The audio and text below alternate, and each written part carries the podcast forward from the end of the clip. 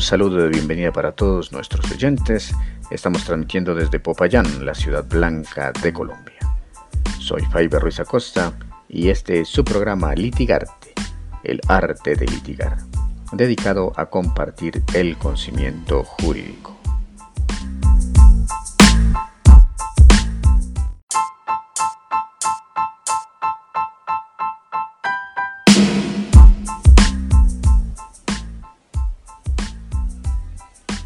Hoy iniciamos nuestro ciclo de programas donde se mostrarán casos jurídicos reales. Estamos bajo la dirección y producción del abogado Álvaro Mejía Arias.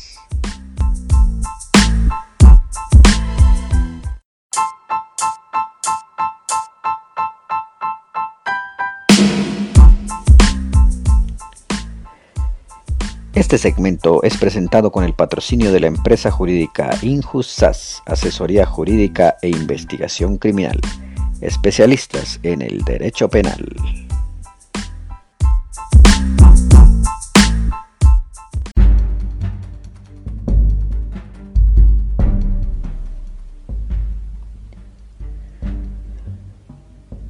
Abogados litigantes, en nuestro quehacer diario defendemos a personas acusadas de haber cometido delitos capturados en flagrancia.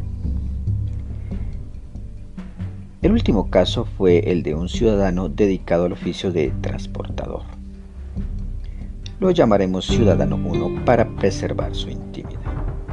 El Ciudadano 1 fue contratado para realizar un viaje con su camión de carga desde el municipio de Silvia, departamento del Cauca, hasta la galería de mercado del barrio Bolívar, en la ciudad de Popayán. Como es usual en la práctica comercial, la orden de transporte la realizó un comerciante al mayoreo vía telefónica. La orden fue la de dirigirse a una vereda del municipio de Silvia, cargar 200 bultos de papa y transportarla hasta la bodega de propiedad del contratante. El ciudadano dio cumplimiento al contrato y se desplazó hasta el lugar indicado. Una vez allí, el dueño de los bultos de papa lo invitó a desayunar mientras dos coteros cargaban el camión.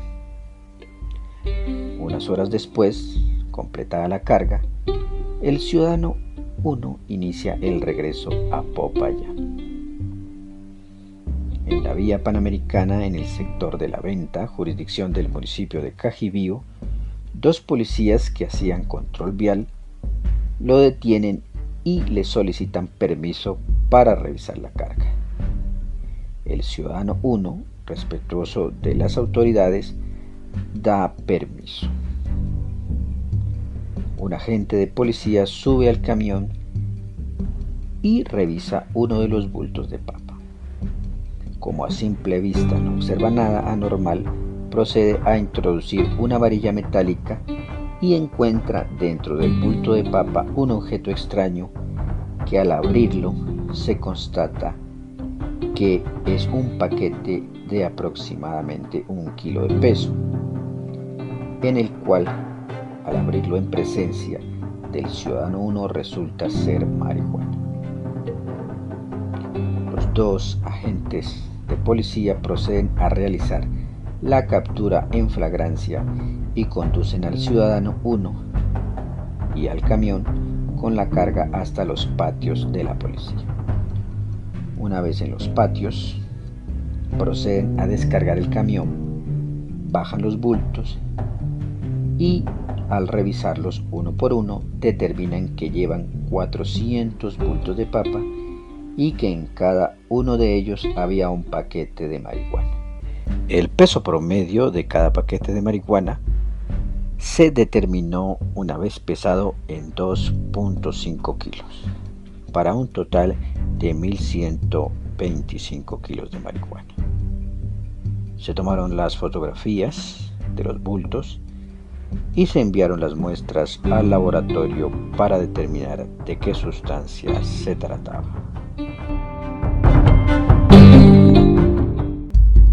El fiscal de turno asumió la competencia y solicitó ante el Centro de Servicios Judiciales la realización de las audiencias concentradas de legalización de captura, imputación y medida de aseguramiento, las cuales se realizaron ante un juez promiscuo municipal del municipio de Cajibío.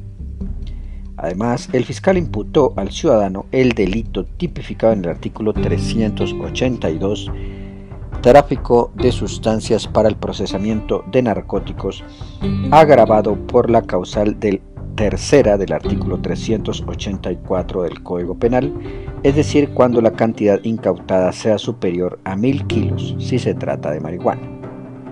Al agravarle la conducta por la cantidad de marihuana, la pena a la que podría ser condenado el ciudadano se duplicaría, por lo que podría ser condenado a 26 años de prisión. El agravante procede cuando la cantidad de marihuana supera los mil kilogramos.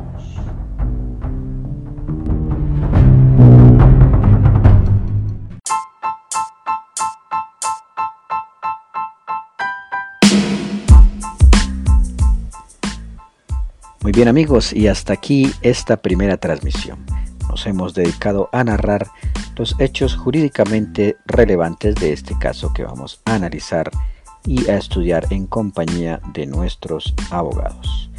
En la próxima ocasión continuaremos con este caso y buscaremos entre todos las posibles alternativas y soluciones. Muchísimas gracias por acompañarnos. Se despide Faiber Ruiz Acosta y esto es Litigarte, el arte de litigar.